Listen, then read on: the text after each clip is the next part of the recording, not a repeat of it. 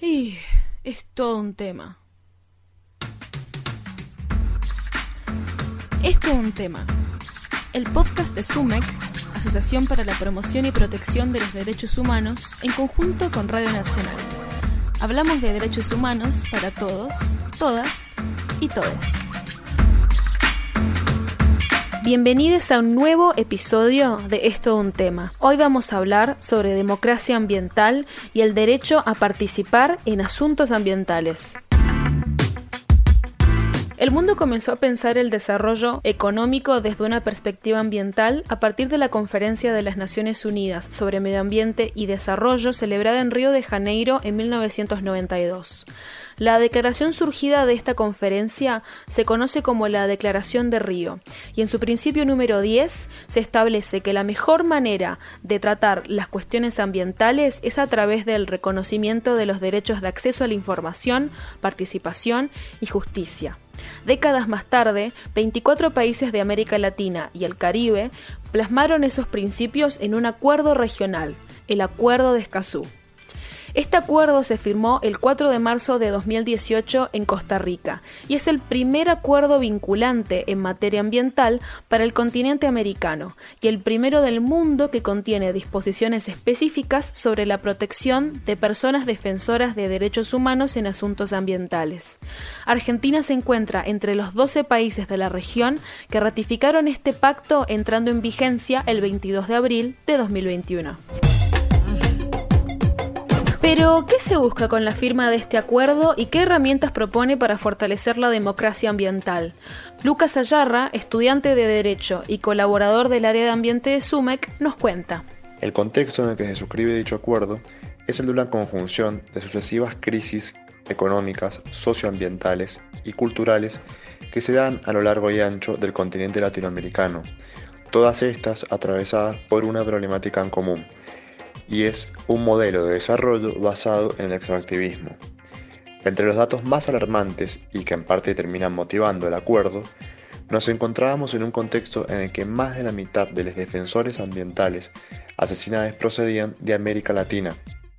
Esto es así en el año 2018, de acuerdo con el informe de Global Witness, que en números nos dice que 321 defensores y defensoras fueron asesinadas en todo el mundo, de las cuales el 70% eran trabajadores rurales, indígenas y ambientalistas, y la mayoría provenían de países latinoamericanos. Entonces los ejes fundamentales del acuerdo son cuatro. El acceso a la información, el derecho a la participación pública, el acceso a la justicia ambiental y la protección de las personas defensoras de derechos humanos ambientales. Vamos a centrarnos en el derecho a la participación ciudadana en asuntos ambientales. ¿Qué se entiende por participación ciudadana en asuntos ambientales en el marco de este acuerdo? Bueno, en su artículo 1, el acuerdo expresa como uno de los objetivos el garantizar la participación pública en los procesos de toma de decisiones ambientales. En este sentido, el texto va a mencionar una serie de lineamientos por medio de los cuales los estados deben garantizar el derecho a la participación pública en asuntos ambientales de la forma más eficiente posible.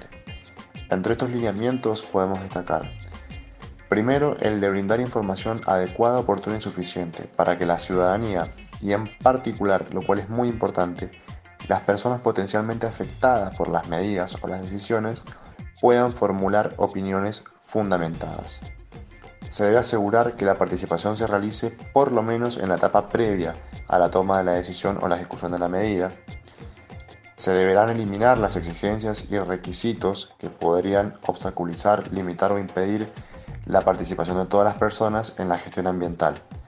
Todo esto siempre con la mayor transparencia posible, lo cual va a requerir, entre otras cosas, llevar un registro de los procesos de participación ciudadana y de sus resultados, así como de las solicitudes recibidas y las respuestas dadas. Finalmente, lo que se requiere es el diseño e implementación de programas de información al público, educación y generación de capacidades sobre los alcances y beneficios de la participación ciudadana en cuestiones ambientales. Muy bien, pero ¿en qué caso se puede participar en el proceso de toma de decisiones en materia ambiental? Para saber más, hablamos con Carolina de León, experta en cooperación para el desarrollo y coordinadora del área de ambiente de SUMEC. Cuando hablamos de participación ciudadana en cuestiones ambientales, estamos hablando de herramientas de la democracia ambiental y entre ellas podemos mencionar el diseño e implementación de distintas políticas, planes y programas que el Estado adopta y que pueden guardar una relación directa o indirecta con lo ambiental. El diseño y modificación de leyes. Toda la ciudadanía debería poder intervenir en el proceso de aprobación de proyectos de ley, teniendo en cuenta que tanto el contenido como los efectos pueden afectar la vida de todas las personas. También se puede participar en el diseño de instrumentos de gestión ambiental que busquen hacer más eficiente y efectivo el cumplimiento de las políticas y leyes ambientales. Además, se puede participar en la supervisión de las acciones de evaluación, de fiscalización y sanción de actividades que incumplan las obligaciones ambientales establecidas en las diferentes leyes e instrumentos de gestión ambiental. Y finalmente podemos mencionar que podemos participar formulando denuncias ambientales. Considerando que el ambiente es un bien jurídico protegido, los ciudadanos y ciudadanas podemos denunciar administrativa y judicialmente cualquier acción que atente contra el ambiente o incumpla la legislación ambiental. Y si pensamos en el impacto de las políticas ambientales en las vidas y cuerpos de las mujeres, ¿por qué es importante este acuerdo para los feminismos populares?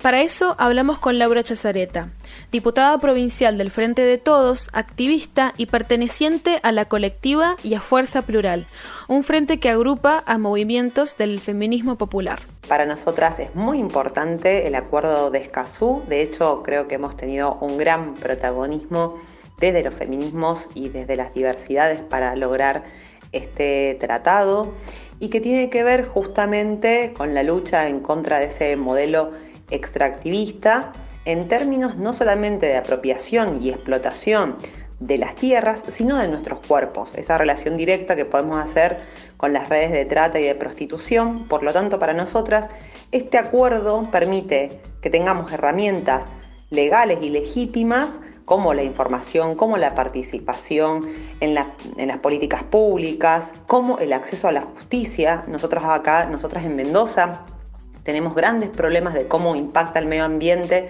sobre las vidas de las mujeres, de nuestros niños, nuestras niñas, de diversidades, cuando hablamos y luchamos fuertemente para que haya agua en el barrio La Favorita o nos está pasando con situaciones de desalojo como en Potrerillo y en otros lugares donde hay familias y que la mayoría se sostienen eh, por las mujeres. Por eso para nosotras eh, justamente este acuerdo permite poder eh, continuar con la lucha de, lograr que no se exploten ni nuestros cuerpos, ni nuestras vidas, ni nuestras tierras y que eh, permita la participación y el protagonismo de nosotras y nosotres eh, en el frente a través de este acuerdo.